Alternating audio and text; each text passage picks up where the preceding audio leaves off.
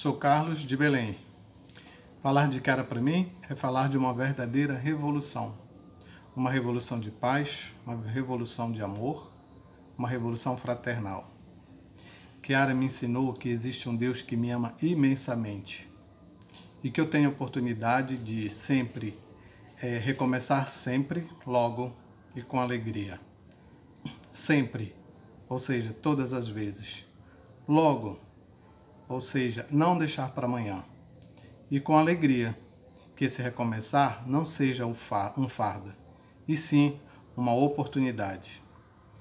Kiara me ensinou muito, muitas coisas que antes eu não as conhecia.